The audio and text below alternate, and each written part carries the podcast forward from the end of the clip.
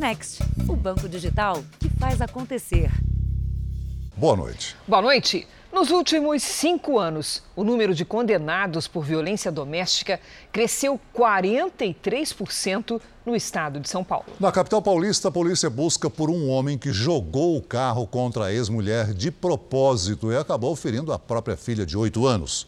Tudo isso aconteceu meia hora depois de a vítima pedir uma medida protetiva contra o ex-companheiro. A mulher se preparava para entrar na garagem de casa com o namorado e as três filhas.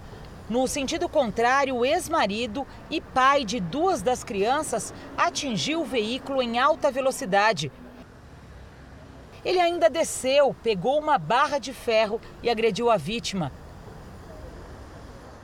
Depois fugiu a pé. A mulher havia acabado de registrar queixa numa delegacia contra o ex-marido que já vinha fazendo ameaças por ela ter começado um novo relacionamento. Ele falou pra filha, se eu souber que sua mãe tá namorando, eu vou matar ela. 30 minutos que eu saí da delegacia. Foi o tempo de eu chegar em casa e daí tudo isso aconteceu. Uma das filhas da vítima com o um agressor, uma menina de 8 anos, ficou ferida. Ela está internada e vai precisar passar por cirurgia. Eu imaginava que ele poderia fazer alguma coisa por causa do meu relacionamento, mas eu jamais imaginei que seria junto com as próprias filhas. E ele não pensou nas meninas em nenhum momento, mesmo sabendo que elas estavam no carro comigo. A polícia registrou o caso como tentativa de homicídio, mas ainda não pediu à justiça a prisão do agressor que está sendo procurado para prestar depoimento. Nos últimos cinco anos, aumentou em mais de 40% o número de agressores de mulheres que foram presos aqui no estado de São Paulo.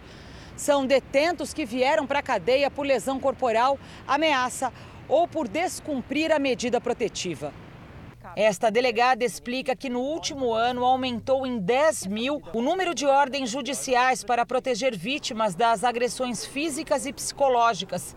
Isso reduziu em 25% o número de mortes. Mulheres com medida protetiva morrem menos. Ah, significa que elas não vão morrer? Infelizmente não. Mas significa que elas provavelmente não vão morrer. Porque com a medida protetiva a gente consegue que essa mulher entre no radar e a gente consegue monitorar esse agressor, Veja agora outros destaques do dia. Após o ministro anunciar o fim da emergência da Covid, Coronavac deverá ser usada apenas em crianças e adolescentes. Governo reserva mais de 11 bilhões de reais para aumento de salário de servidores. Criminosos invadem cidade, atacam polícia e provocam pânico nos moradores. E suspeito de envolvimento no ataque é preso. Na série especial, as quadrilhas que roubam cargas se organizaram e já são vistas hoje como a elite do crime.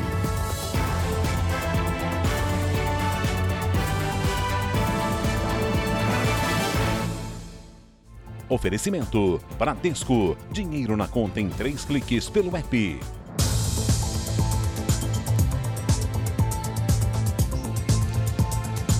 A polícia do Rio de Janeiro prendeu um homem investigado por roubos de cargas. Foi na entrada do Maracanã. O suspeito pretendia assistir ao clássico entre Flamengo e São Paulo. Gabriel Josué dos Santos Silva, de 22 anos, mais conhecido como Pato, saiu direto da entrada do estádio para a delegacia. Foragido desde 2019, ele não tinha ideia de que estava sendo monitorado pela polícia. A gente procura sempre monitorar esses elementos e capturá-los no momento mais propício possível, para que se evite é, uma letalidade, uma troca de tiros e que alguns civis possam ser vitimados. Segundo as investigações, Pato integra uma quadrilha especializada em roubos de cargas na zona norte do Rio e teria fugido do complexo do Jacarezinho quando as forças de segurança entraram na comunidade em janeiro. Na área em que o suposto grupo dele atua, nos dois primeiros meses deste ano foram registrados 49 roubos de carga, mais do que o dobro do mesmo período do ano passado. Sem saber que era acompanhado à distância pelos investigadores, Pato mantinha alguns hábitos, como o de ir aos jogos do Flamengo, e compartilhava tudo nas redes sociais. Por isso, a operação foi montada para capturá-lo logo antes da partida. Às vezes a necessidade de ser de ser, estar nas redes sociais, acho que é mais forte do que a preocupação de ser preso. Talvez isso tenha nos ajudado bastante. O Jornal da Record tem mostrado sempre diversos tipos de golpes por todo o país. Mas esse, Celso, chamou muito a atenção. Sem dúvida, Cris. Em Goiás, um homem foi preso após consumir mais de 6 mil reais num bar. E na hora de pagar a conta, ele fingiu que estava passando mal. Foi um verdadeiro banquete. Picanha, camarão, vinhos importados e até duas garrafas de uísque que custam quase R$ 1.500 cada uma. Total da conta, mais de 6 mil reais. Só que na hora de pagar, o homem tentou aplicar o golpe. Ele estaria passando mal. Aí os bombeiros chegaram, logo de imediato chegou a polícia. Os bombeiros, ó, tá, tá tranquilo aqui, não tem nada. Aí a polícia já estava a pronto já e encaminhou para a delegacia. Um homem de 28 anos ficou cerca de 12 horas no bar em Goiânia. Dizia ser ex-jogador de futebol. As pessoas que estavam com ele na mesa já tinham ido embora quando a conta chegou. O homem foi preso em flagrante. O delegado de plantão estipulou uma fiança de 10 mil reais, que foi confirmada pela Justiça na audiência de custódia. Ele disse que não tem dinheiro para pagar a conta e nem a fiança, e por isso foi levado para a casa de prisão provisória. A polícia diz que o homem já aplicou o mesmo golpe em pelo menos 14 bares e restaurantes de sete estados brasileiros e no Distrito Federal. O delegado explica que a pena para esse tipo de crime é baixa, de 15 dias a dois meses de prisão. Inclusive, já aqui em Goiás, já, já, já fez dessa mesma forma aqui na cidade de Caldas Novas e agora aqui em Goiânia. Agora à noite, a Justiça de Goiás liberou o homem de pagar a fiança de 10 mil reais e também o autorizou a responder ao processo em liberdade. Começou hoje em Belo Horizonte o julgamento de um médico acusado pelo assassinato e pela retirada ilegal de órgãos de um menino de 10 anos. O caso aconteceu há 20 anos e já motivou a condenação de outros cinco profissionais da saúde. O julgamento acontece a portas fechadas, sem a presença da imprensa. Quatro testemunhas de defesa e uma da acusação prestaram depoimentos por videoconferência. O médico é acusado pela morte e retirada ilegal de órgãos do menino Paulo Veronese Pavese em abril de 2000. Ele tinha 10 anos de idade quando caiu de uma altura de 10 metros do prédio onde morava, em Poços de Caldas, sul de Minas. A criança foi levada para um hospital particular e depois transferida para a Santa Casa de Poços, onde dois dias depois foi anunciada a morte cerebral. Começava ali uma longa batalha do pai para punir os médicos que atenderam o menino e os que participaram do transplante. A promotoria sustenta em plenário que os médicos forjaram a morte cerebral e retiraram os órgãos de Paulinho quando ele ainda estava vivo. Ainda segundo o Ministério Público, os órgãos teriam sido transplantados em pacientes que não eram prioridade e nem estavam na fila de espera. Outros cinco médicos denunciados já foram condenados. As penas variam de 14 a 25 anos de prisão por homicídio e tráfico de órgãos. Todos eles aguardam julgamento de recursos em liberdade. A defesa de Álvaro Inhanhes diz que o médico não cometeu qualquer ato ilícito e que vai provar ao longo do julgamento. Um dos alimentos mais importantes na mesa do brasileiro, o arroz, está mais barato. Olha, o preço do produto teve uma queda relevante, quase 14%, em relação ao mesmo período do ano passado. Na casa da Amanda, com três filhos, precisa ter arroz sempre. Na minha casa, um pacote de 5 quilos dura quatro dias. O Francisco também gosta e come dia sim e outro também. Por isso está sempre de olho no preço. Mesmo com macarrão, a gente sempre tem um arrozinho para acompanhar. Enquanto tantos preços assustam o consumidor, em meio à alta da inflação dos alimentos, pelo menos o mais básico deles, o mais comum na mesa do brasileiro, tem pesado um pouco menos na hora de fazer as compras no supermercado. O preço do arroz caiu quase 14% de um ano para cá. Mesmo assim, está custando mais do que antes da pandemia, mas menos do que no ano passado. E em 2020, quando a redução da oferta mundial fez o preço disparar. O pacote de 5 quilos, na época, chegou a 35 reais. Hoje está em torno de 20 reais.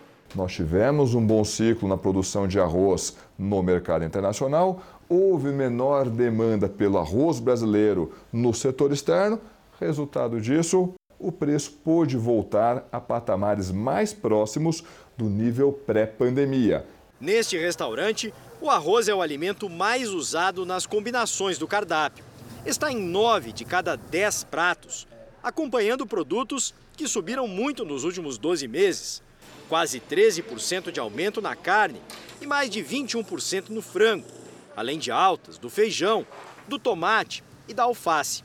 O alívio no arroz diminuiu a pressão para reajustar a comida. Então eu consigo manter esse, o, o preço do prato para manter o cliente na casa, nos frequentando na casa. Agora, um destaque importante do noticiário internacional: a guerra na Ucrânia. Pela primeira vez desde o início do conflito, civis foram mortos em Lviv durante um ataque russo à cidade, que fica a 60 quilômetros da fronteira com a Polônia. Sete pessoas morreram, entre elas uma criança. Há vários feridos. O ataque atingiu instalações militares e uma loja de pneus e causou uma grande explosão. Em Kharkiv, dois mísseis destruíram uma área residencial. Esse homem reconheceu o próprio tio como uma das vítimas. O Kremlin afirma que assumiu o controle de Mariupol, uma das cidades mais atacadas desde o início da invasão há 54 dias. Mas autoridades ucranianas garantem que o exército ainda resiste. A negociação entre os dois países não avançou e os corredores humanitários estão fechados há dois dias. O presidente russo Vladimir Putin disse hoje que a economia do país está em recuperação e que as sanções econômicas impostas pelo Ocidente fracassaram. Países da União Europeia tentam evitar a subida do preço da energia e do combustível no bloco. Serviços inflacionados por causa da guerra no continente. O pacote de medidas será de 80 bilhões de euros, ou seja, cerca de 400 bilhões de reais. A intenção é evitar que o preço pese no bolso do consumidor e das empresas, que ainda se recuperam da pandemia valor que será destinado a financiar descontos no setor de energia, que sofreu aumentos recordes em todo o continente por causa da guerra. A Rússia assumiu o ataque a centenas de alvos em toda a Ucrânia nesta segunda-feira. A nova ofensiva aparece, parece é, uma ação militar muito mais intensa, direcionada agora ao leste do país, a fronteira oposta da Rússia com a Ucrânia. A Giovana Arizardo vai explicar direitinho para a gente no mapa. Boa noite, Giovana. Cris, Celso, boa noite a vocês e a todos. Depois de concentrar as forças no leste do país, o exército russo retomou o bombardeio em outras regiões. Aqui no oeste, o alvo foi Lviv, cidade próxima à fronteira com a Polônia. A região é a menos atacada por ser uma porta de saída para os ucranianos. Já ao norte, os ataques se concentraram em Kiev, a capital, e também em Kharkiv, a segunda maior cidade do país. Mais ao sul, de Dnipro. Em todos os bombardeios, civis acabaram feridos ou mortos. E apesar do aumento no número de ataques, não houve acordo para a criação de corredores humanitários, que são fundamentais para retirar os moradores em segurança. E no leste, mais cidades foram atacadas, entre elas Kremina, Sivierodonetsk e Lysyansk. Veja que o exército russo vai ampliando a movimentação do leste em direção ao centro. E o principal alvo dos russos ainda não foi totalmente conquistado. Estamos falando da cidade de Mariupol, ali ao sul, que tem um porto no Mar de Azov. A cidade é a mais bombardeada e em pior situação humanitária. O presidente da Ucrânia, Volodymyr Zelensky, divulgou um vídeo há poucas horas em que disse que a Rússia começou a grande operação militar no leste da Ucrânia, que estava sendo preparada há um longo tempo. Cris, Celso. Obrigada, Giovana.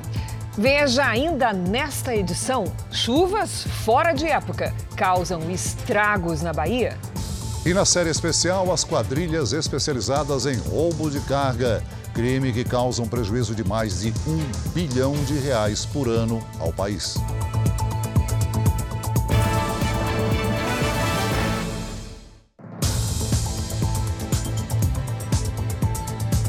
O programa que substitui o Mais Médicos foi lançado hoje pelo presidente Bolsonaro. Mais de 4 mil profissionais de saúde farão parte do novo Médicos pelo Brasil. O presidente Jair Bolsonaro e o ministro da Saúde, Marcelo Queiroga, apresentaram os primeiros profissionais selecionados pelo programa Médicos pelo Brasil, lançado para substituir o Mais Médicos.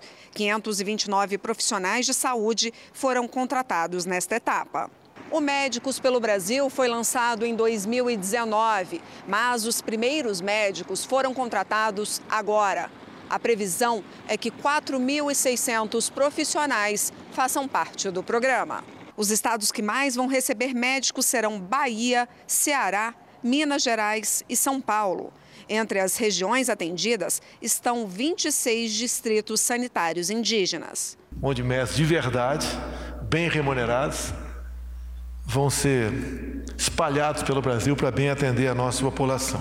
Que tem, vai ter um tratamento por esses médicos profissionais bastante é, salutar. A principal diferença entre os dois programas é que o Médicos pelo Brasil vai priorizar a contratação de profissionais brasileiros. O presidente Bolsonaro criticou o uso de médicos cubanos pelo Mais Médicos. 80% do salário ia diretamente para Fidel Castro.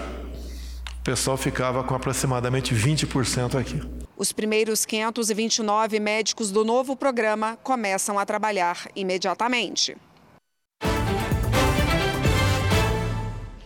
O Brasil é um dos países que mais criam dificuldades para os negócios. Uma das razões são as leis tributárias. Assunto para Patrícia Lages. As empresas recolhem os impostos, mas no fim tudo sai do bolso do consumidor, não é, Patrícia? Boa noite. Verdade, Cris. Boa noite para você, para o Celso. Boa noite para você de casa. Tudo pesa porque o Brasil tributa a renda, o patrimônio e o consumo.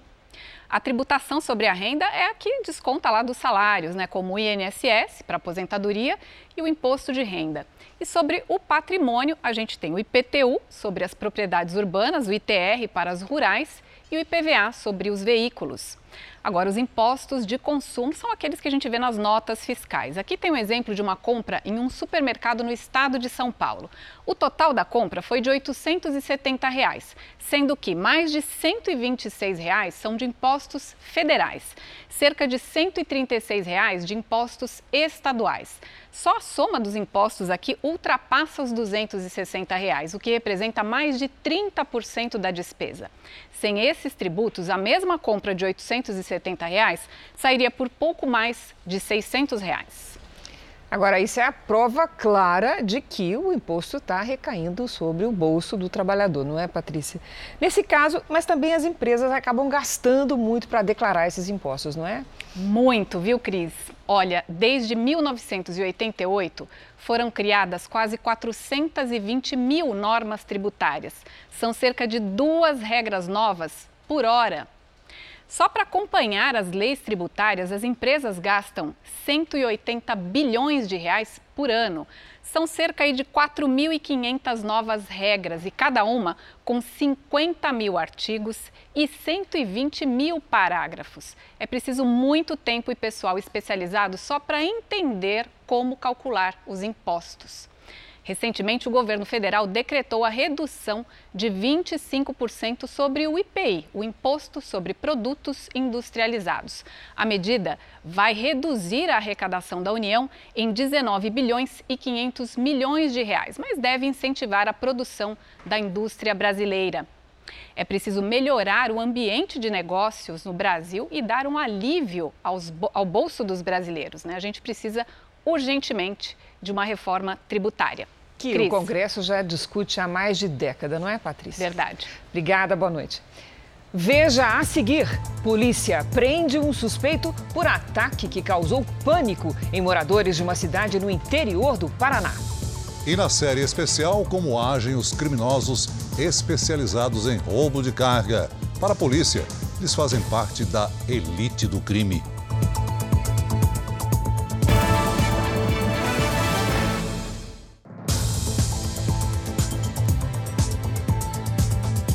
Foram enterradas hoje cinco pessoas da mesma família que morreram num acidente de barco nesse final de semana no interior do Pará. Uma pessoa ainda está desaparecida. A cidade parou para acompanhar o cortejo. Cinco pessoas da mesma família morreram depois que um barco afundou no rio Tocantins, na cidade de Cametá, no nordeste do Pará. O acidente foi no final da tarde de sábado. 15 pessoas estavam na embarcação. Ninguém usava colete salva-vidas. O barco bateu em um banco de areia.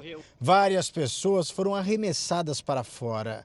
Cinco pessoas foram levadas pela correnteza e se afogaram. As outras nove pessoas foram resgatadas e passam bem. Segundo a Capitania dos Portos da Marinha do Brasil, o barco não era registrado e estava com excesso de passageiros. A Polícia Civil vai investigar o caso para descobrir o que provocou o acidente. De acordo com a Marinha, do começo do ano até agora, já foram registrados 177 acidentes envolvendo embarcações em todo o Brasil. 56 pessoas morreram. No Rio Grande do Sul, a polícia fechou uma fábrica clandestina de sabão líquido para roupas. Os criminosos faturavam cerca de meio milhão de reais por mês com a venda do produto falsificado. Cerca de 25 mil litros de sabão líquido eram produzidos por semana nesta fábrica, que fica em São Leopoldo, a 35 quilômetros de Porto Alegre. O produto era feito neste galpão de forma clandestina, sem nenhuma autorização dos órgãos competentes. O sabão líquido era envasado em embalagens plásticas e já com o rótulo de uma marca conhecida para facilitar a venda. Por mês, a fábrica chegava a ter um faturamento de meio milhão de reais. Uma maneira bem simples né, de, de fazer, mas bastante rentável, aí, porque é um produto que acabam vendendo aí por um preço mais ou menos de R$ reais o litro Dois homens foram presos. Segundo as investigações, a quadrilha pratica esse tipo de crime desde 2018. No ano passado, a polícia fechou uma outra fábrica clandestina em Canoas, na região metropolitana de Porto Alegre.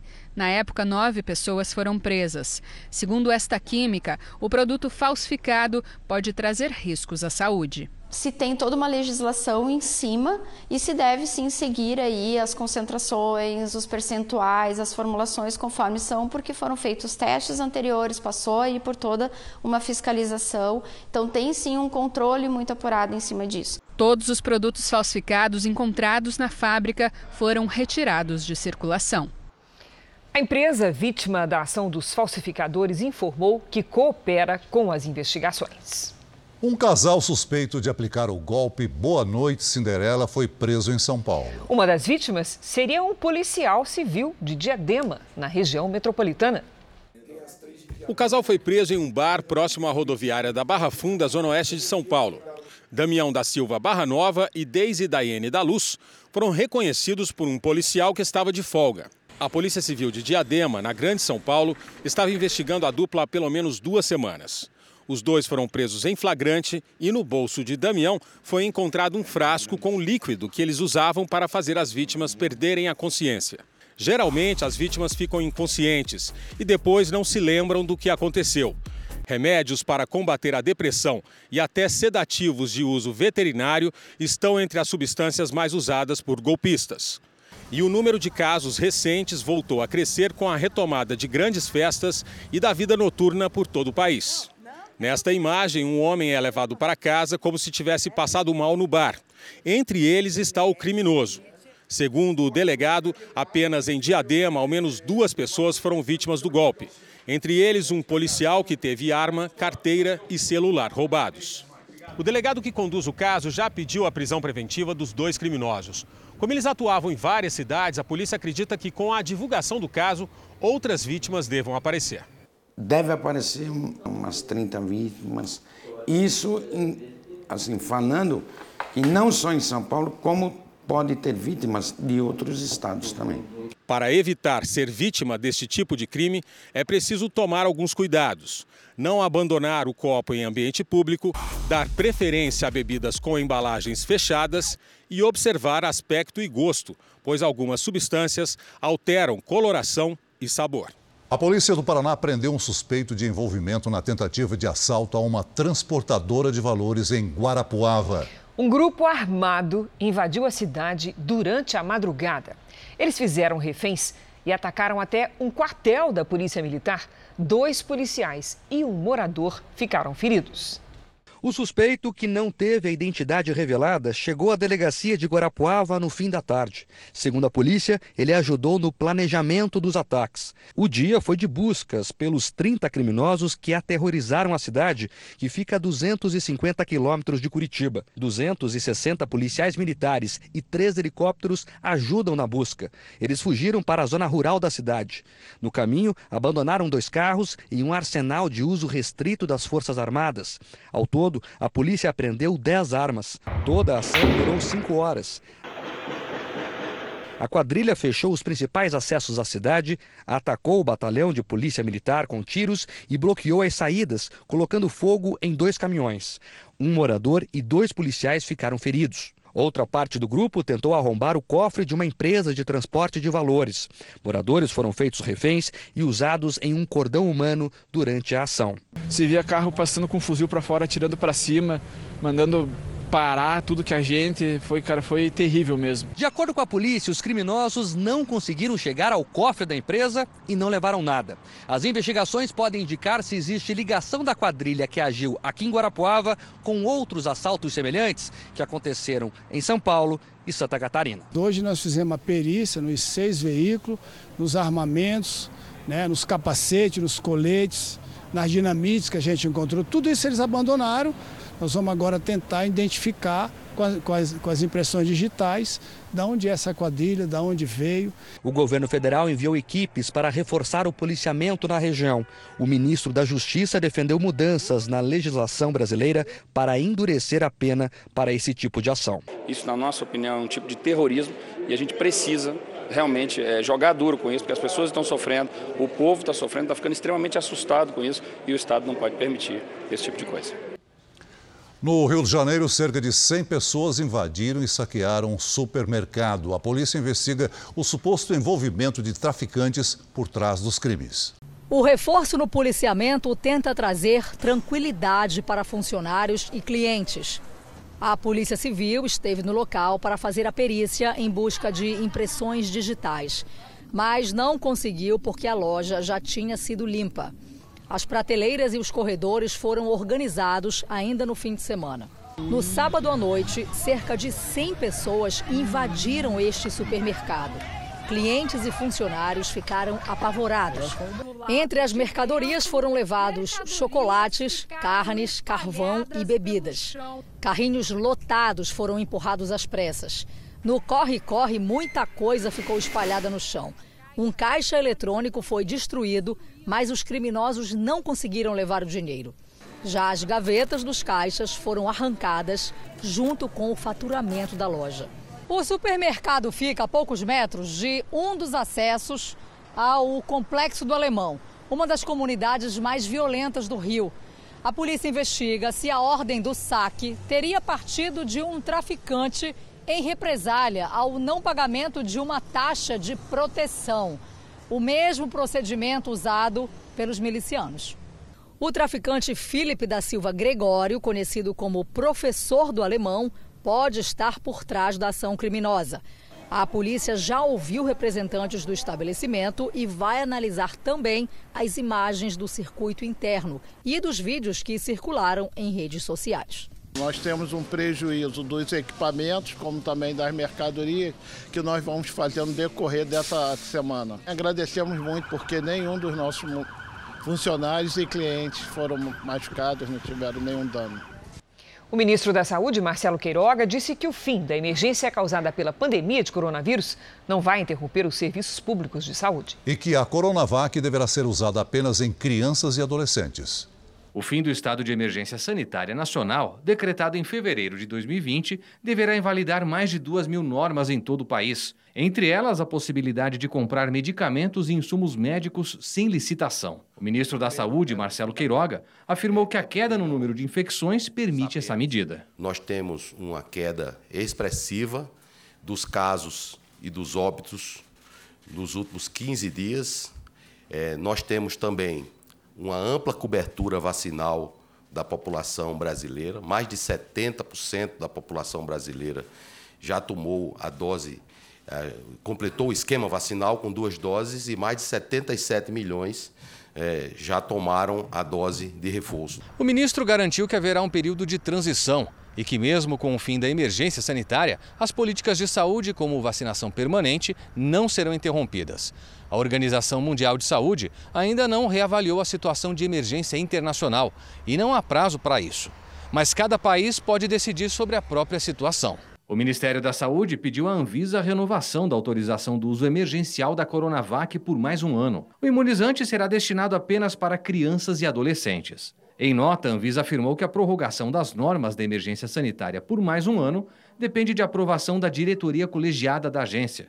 O órgão alerta que a vacinação contra a Covid-19 deve continuar em andamento. Xangai, na China, anunciou as primeiras três mortes por Covid desde que a cidade iniciou um novo confinamento geral. A correspondente na Ásia, Silvia Kikuchi, tem as informações. Bom dia para você, Silvia. Olá, Celso, boa noite. As mortes confirmadas são de duas mulheres e um homem. Os três eram idosos e tinham comorbidades. Mais de 20 milhões de habitantes de Xangai estão em confinamento desde o começo de abril. A medida faz parte da política de tolerância zero contra a Covid. Apesar das restrições, os números estão aumentando. Ontem foram registradas 22 mil novas infecções. Os bloqueios têm sido de protestos da população.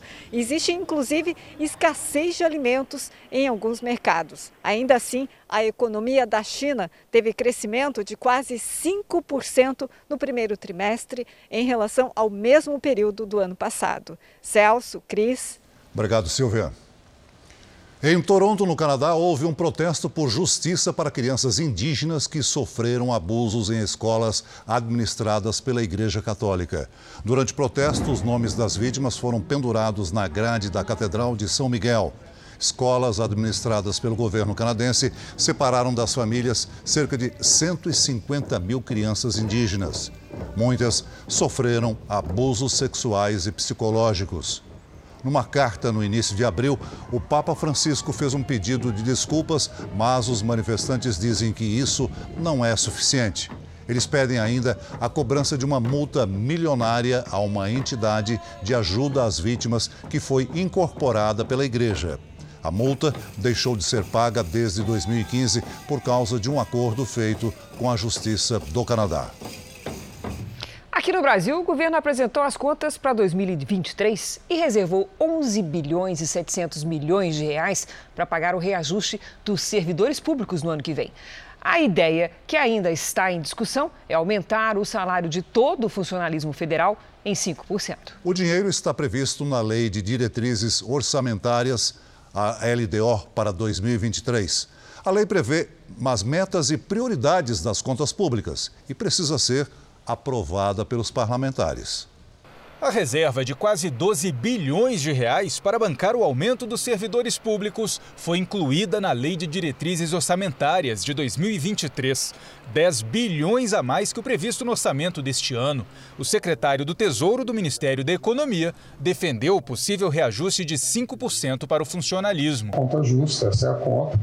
É, mais uma vez, todo mundo quer mais, todo mundo deseja mais.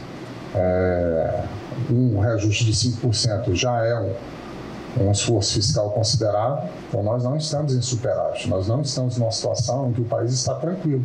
O aumento de 5%, apesar de ainda não confirmado oficialmente pelo governo, já é alvo de críticas de categorias que esperavam reajustes superiores à inflação dos últimos anos.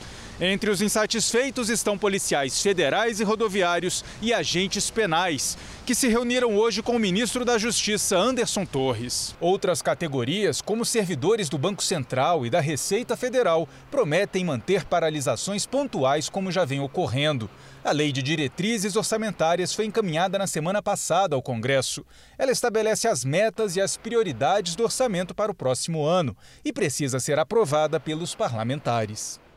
O Congresso discutiu nos últimos meses aperfeiçoamentos numa lei que se voltou contra quem deveria proteger. É, segundo especialistas, há risco de crianças ficarem obrigadas a conviver com pais suspeitos de abuso físico ou sexual. O projeto de lei seguiu para a sanção do presidente. Esta mulher descobriu em 2019 que o filho de seis anos era violentado sexualmente pelo pai durante as visitas à casa dele. Mesmo com relatos de testemunhas e exames médicos que comprovam os abusos, ela está sendo acusada na justiça pelo ex-marido por alienação parental, que é quando um dos pais tenta afastar o filho do outro. Ela corre o risco de perder a guarda do menino para o pai abusador.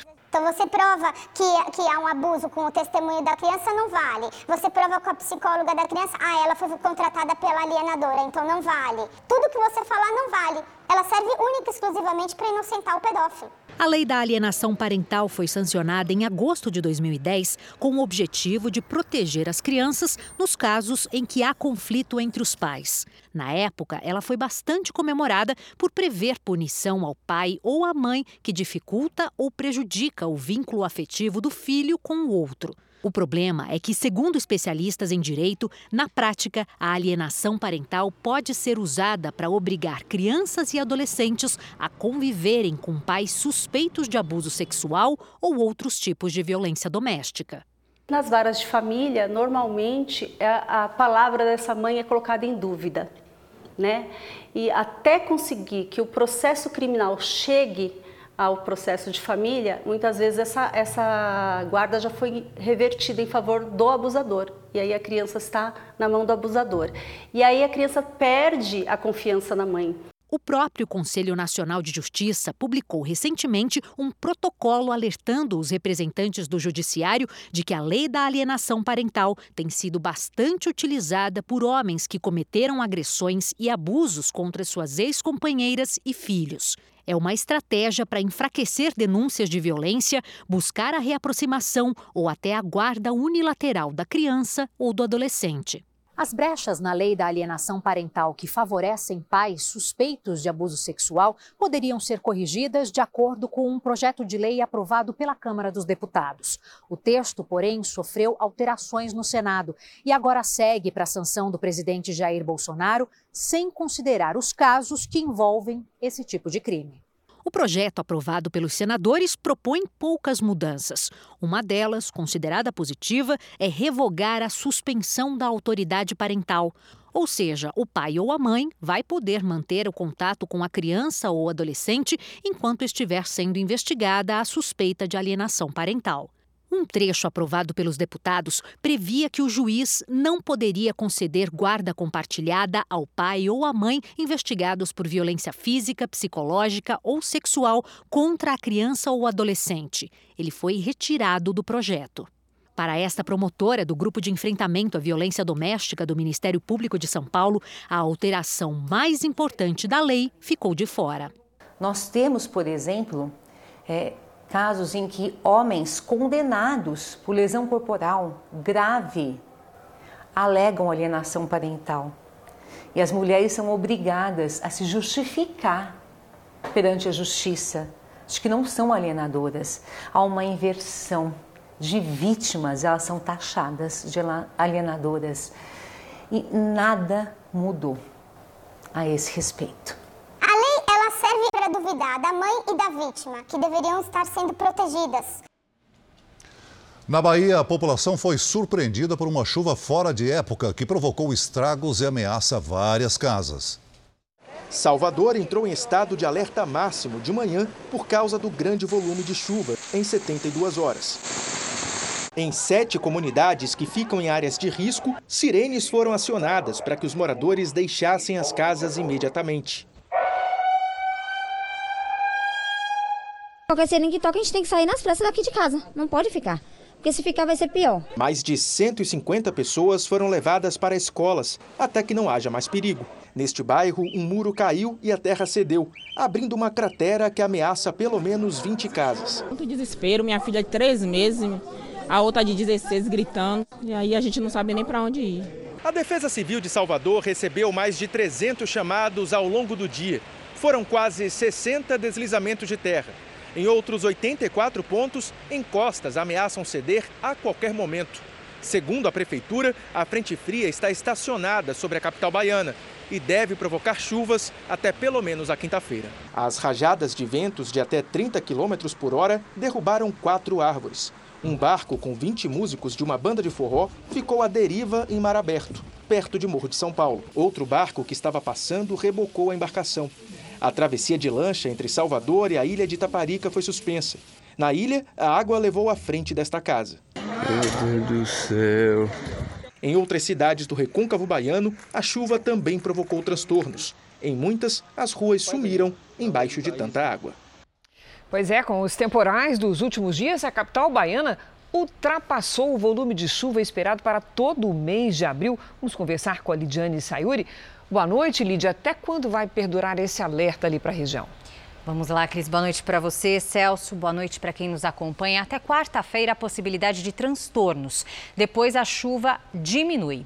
A frente fria já se afastou do continente, mas as nuvens de chuva permanecem sobre o litoral. Nesta terça-feira, os ventos úmidos do mar mantêm as nuvens carregadas entre o sul da Bahia e o recôncavo baiano. Também pode chover forte no Ceará, no Piauí e no Maranhão. A quantidade de água deve ser menor em relação aos últimos dias, mas o solo encharcado aumenta o risco de deslizamentos e alagamentos. Na região norte, a chuva isolada pode vir com força. Em quase toda a metade sul do Brasil, tempo firme e ensolarado. Chance de chuva fraca apenas na costa do Rio Grande do Sul, de Santa Catarina e na divisa de São Paulo com Minas Gerais. Porto Alegre pode amanhecer com nevoeiro, mas à tarde o sol aparece e faz 25 graus. No Rio de Janeiro, dia ensolarado com 29. Em Cuiabá, sol, baixa umidade do ar e 34 graus. Em Aracaju, Belém e Rio Branco, chuva e sol, com máximas de 31, 32 e 33 graus.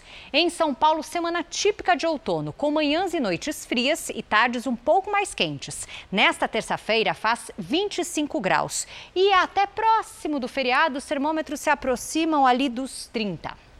Agora, tempo delivery. Vamos atender o Cérvulo, que é de Porto Velho, Rondônia. Vamos lá, ó, o Cérvulo aí na tela. Seguinte, Cérvulo, nada fora da rotina em Porto Velho, viu? Tempo abafado, com chuva a qualquer hora, a semana toda. Nesta terça faz 31 graus à tarde. Na quarta, máxima de 30 e na quinta-feira até 32. O Roberto é de Sobradinho, no Distrito Federal, e ele pergunta se a chuva foi embora da região. Tá pensativo até ali, hein, Roberto? Seguinte, Roberto, a chuva foi embora sim, sem data para voltar, viu? A semana será de sol e baixa umidade do ar. Nesta terça faz até 28 graus. Na quarta e na quinta, máxima de 29.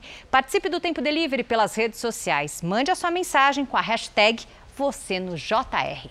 Boa noite, gente. Até amanhã. Valeu, Lidi. Até amanhã, Lidi. As forças de segurança israelenses prenderam 11 palestinos suspeitos de terrorismo. Os ataques se intensificaram na Cisjordânia e já ameaçam a estabilidade do atual governo. A polícia segue nas buscas por suspeitos de participação em dois atentados que deixaram ao menos 14 mortos. Os confrontos entre palestinos e as forças de segurança já deixaram mais de 170 feridos. No fim de semana, houve atos de violência na esplanada das mesquitas em Jerusalém. O agravamento dos confrontos fez com que o Partido Árabe Israelense suspendesse o apoio ao governo do premier Naftali Bennett. O Conselho de Segurança da ONU se reúne amanhã para discutir a situação. Quadrilhas organizadas prontas para atacar nas estradas brasileiras. Os ladrões de carga são vistos hoje pela polícia como a elite do crime esses grupos agem em todo o país e geram prejuízos bilionários. Para quem é vítima, os traumas são difíceis de superar. Esse é o assunto da nossa série especial nesta semana.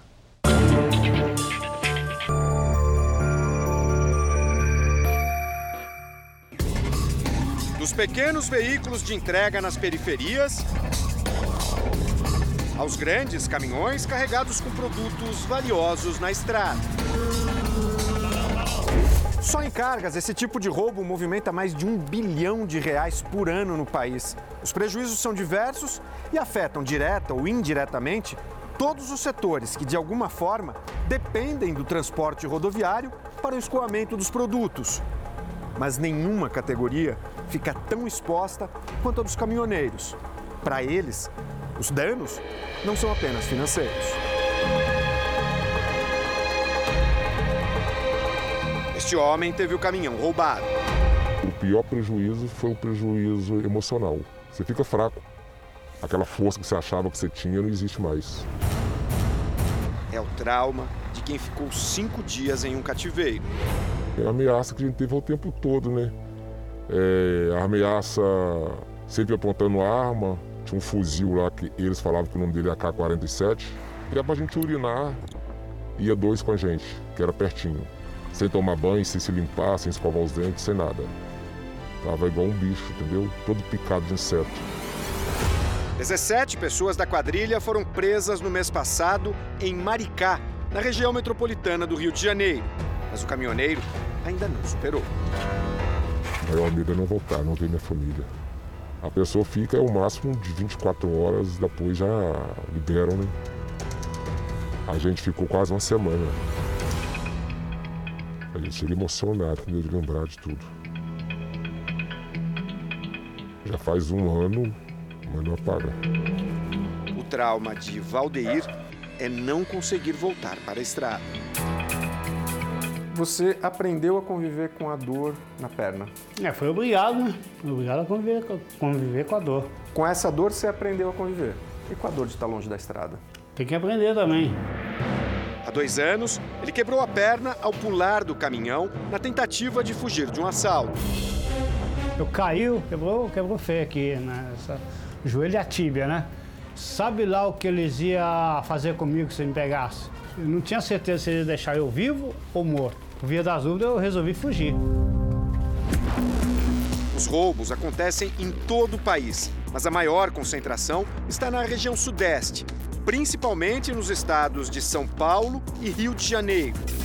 Qualquer carga pode ser alvo dos bandidos, mas os itens preferidos são cigarros, eletrônicos e comida. Hoje, os alimentos como o maior índice na nossa estatística, até que porque os alimentos dentro da característica da rastreabilidade, ele tem condições de ser colocado é, ao comércio muito mais rápido, muito mais fácil. O roubo de carga hoje faz parte da elite do crime. A modalidade atingiu um grau de sofisticação que fez as quadrilhas adotarem esquemas empresariais. Essas quadrilhas elas se especializaram a, a tal modo que é, existem compartimentações dentro dessas quadrilhas e pessoas com funções específicas. Eles têm motoristas profissionais trabalhando a seu favor, tem profissionais da área de tecnologia da informação. O crime começa com a informação sobre a carga, passa para o grupo que intercepta o caminhão no meio da viagem um criminoso bloqueia os dispositivos de rastreamento. Enquanto uma parte da quadrilha mantém o caminhoneiro refém, outra faz o transbordo da carga. O caminhão pode ser abandonado ou desmontado para a venda de peças. A terceira fase esquenta a carga, dá uma fachada de legalidade ao produto, inclusive com a emissão de notas fiscais. Contam até com uma estrutura empresarial de contadores para fazer, né, trazer uma certa aparência de legalidade para essa operação. Muitas vezes, essas notas são emitidas por empresas criadas apenas para o esquema criminoso. Nós vamos ter também a pessoa que vai dar a logística para receber esse produto. Então, a pessoa que tem o armazém, a pessoa que tem o equipamento para descarregar essa mercadoria. Esse processo gera mais valor para a mercadoria roubada. Até alguns anos, o produto do crime era vendido em média por 40% do preço normal de mercado. Agora, atinge cerca de 75% e, em alguns casos, pode chegar até 100%. Uma complexa arquitetura criminosa que torna difícil saber se o produto que estamos comprando hoje passou pelas mãos de ladrões de cargas a possibilidade de nós comprarmos uma carga roubada e não sequer sabermos que essa carga é roubada, hoje é altíssima. O Jornal da Record termina aqui. Outras informações na nossa edição da meia-noite e meia. Fique agora com Reis. E logo em seguida você assiste a Jesus, a série. Eu espero você amanhã. Até lá. Boa noite.